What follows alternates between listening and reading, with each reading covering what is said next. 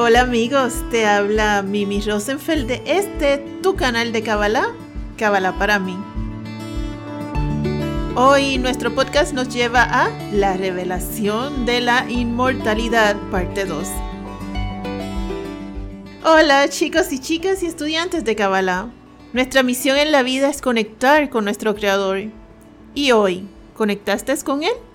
Si no lo has hecho, entonces hazlo. No pierdas tiempo porque el tiempo que se pierde no regresa. Y hoy continuamos con la parte 2, hablando sobre la revelación de la inmortalidad. Y vamos a adentrarnos en los 10 mandamientos o las 10 palabras, como lo llama la Kabbalah. Como explicamos anteriormente, estos enunciados se dieron para toda la humanidad. Esto es para todo aquel que quiera adherirse pegarse al árbol de la vida. Y es muy curioso porque estos enunciados no vienen de este mundo y por tanto son bastante complejos en el sentido de que nos conecta con la sefirot del árbol de la vida, con planetas y estrellas, con nivel de alma y las partes de nuestro cuerpo. Es todo un mapa celeste. Lo que quiero decir es que va mucho más allá que meras palabras y un mapa físico en el sentido que nuestras transgresiones pueden dañar una parte específica de nuestro cuerpo según haya sido la transgresión. El Zohar nos enseña que en la entrega de la Torá, número uno, Israel vio cosas sobrenaturales. No solamente vieron las, las voces del Creador, la voz del Creador, sino que vieron cambios en sus cuerpos me explico. Aquel que le faltaba un brazo lo obtuvo de nuevo. El que era ciego recobró la vista. Y así todos y cada uno de ellos se convirtió en un ser perfecto físicamente. En adición, todos tenían el nivel de profecía. Número 2. Israel se depuró de todas sus impurezas. Número 3. Israel se asemejó a los ángeles porque fueron seres inmortales. Como sabemos, son 10 enunciados y la Kabbalah nos enseña que los primeros 5 enunciados tienen que ver con nuestra relación con el Creador y las siguientes 5 tienen que ver con nuestra relación con el prójimo. En adición a esto, estas últimas 5 se juntan con las primeras 5 esto significa que hay una relación directa entre mis acciones con el prójimo y la relación que voy construyendo con mi creador. Te advierto que aquí vamos a estudiar los enunciados reales. Notarás que las traducciones pueden haberlas cambiado. Y en el día de hoy vamos a detallar los primeros cinco mandamientos. Primer mandamiento. Yo soy el eterno tu Dios, que te sacó de la tierra de Egipto, de la casa de servidumbre. ¿Cuál es su significado? Para lograr la felicidad verdadera es imperativo comprender que solo hay un Dios. Y solo Él te puede sacar de tu Egipto, que simboliza la oscuridad. En hebreo, Egipto es Misraim, y Misraim significa estrechez, o sea que nos saca de nuestra estrechez. Ojo con esto. Significa dejarte ser esclavo de tu propia oscuridad, de tu propia estrechez, de tus malas virtudes. Solo con Él lo puedes lograr. No existe nada más. Es muy sencillo. La razón de nuestro caos es porque no conectamos con la energía creadora. Entonces estamos hablando de conciencia y certeza absoluta en el Creador.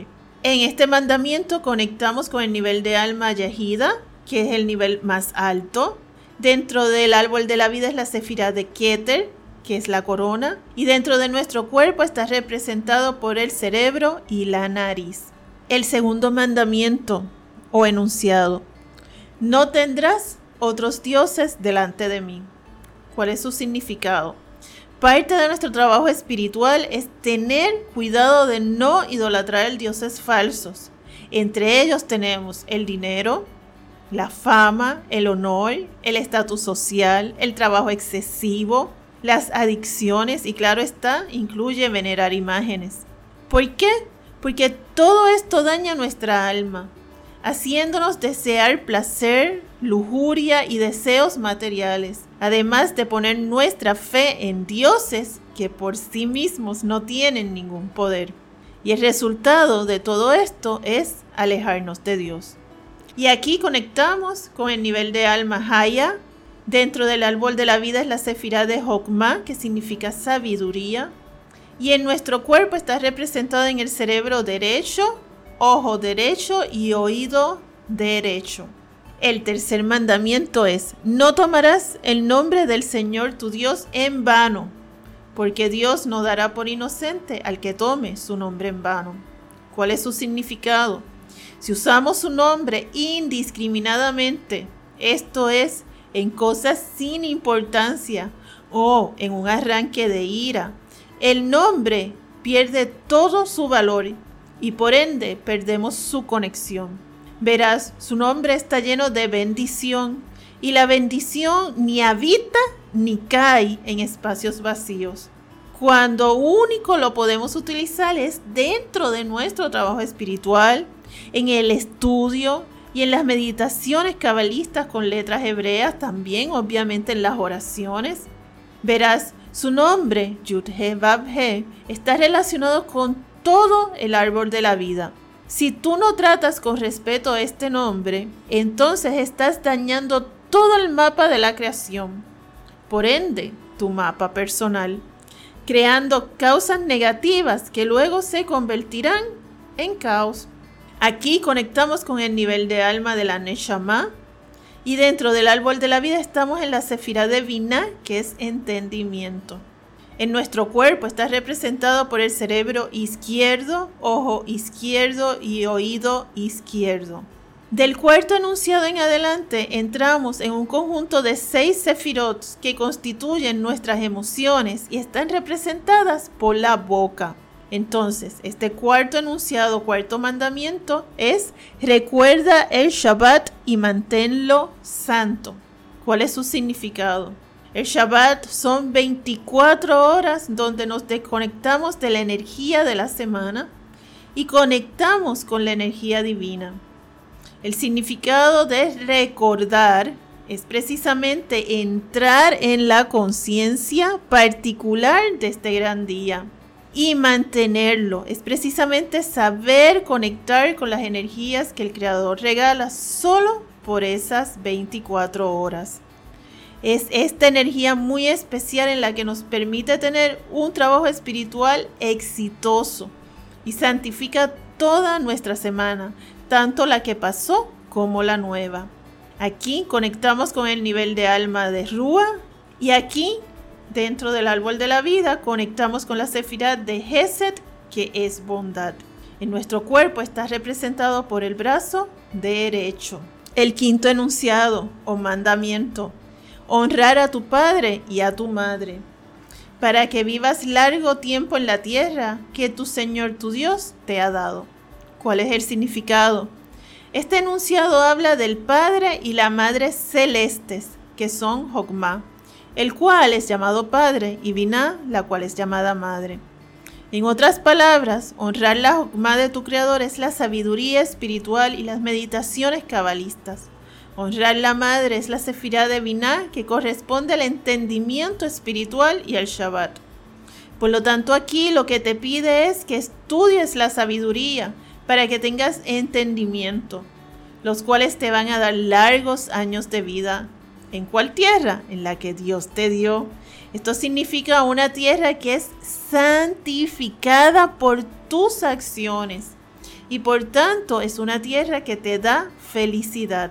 Por otro lado, el Zohar también nos explica que el padre es Akadosh Baruch o sea, Dios, y la madre es Tiferet. Tiferet se refiere al cabalista que es prosélita, esto es que divulga los secretos del cielo. Aquí conectamos con el nivel de alma de Rúa. Seguimos en el nivel de alma de Rúa. Dentro del árbol de la vida, aquí es la sefirá de Gebura, que se define como justicia o rigor. Y dentro de nuestro cuerpo representa el brazo izquierdo. Como has podido observar, todas las primeras cinco enunciados tienen que ver en nuestra relación con el Creador. Cada acción que llevamos a cabo se ve atada de alguna manera maravillosa a los mundos superiores del Creador. Y así, poco a poco, vamos logrando el camino del mapa espiritual que siempre ha estado trazado para nosotros. Y es por él que regresamos a la tierra una y otra vez hasta que lo completemos. Te espero el próximo jueves para la tercera parte de la revelación de la inmortalidad. A ti que me escuchas, Yudhebabhet te bendice con la energía de poder estar sobre tu nivel kármico. Amén. Gracias amigos por este ratito. Recuerda, el conocimiento evita el sufrimiento. Que tengas una linda noche, una hermosa tarde, una sabrosa mañana. Un abrazo de mi alma a tu alma.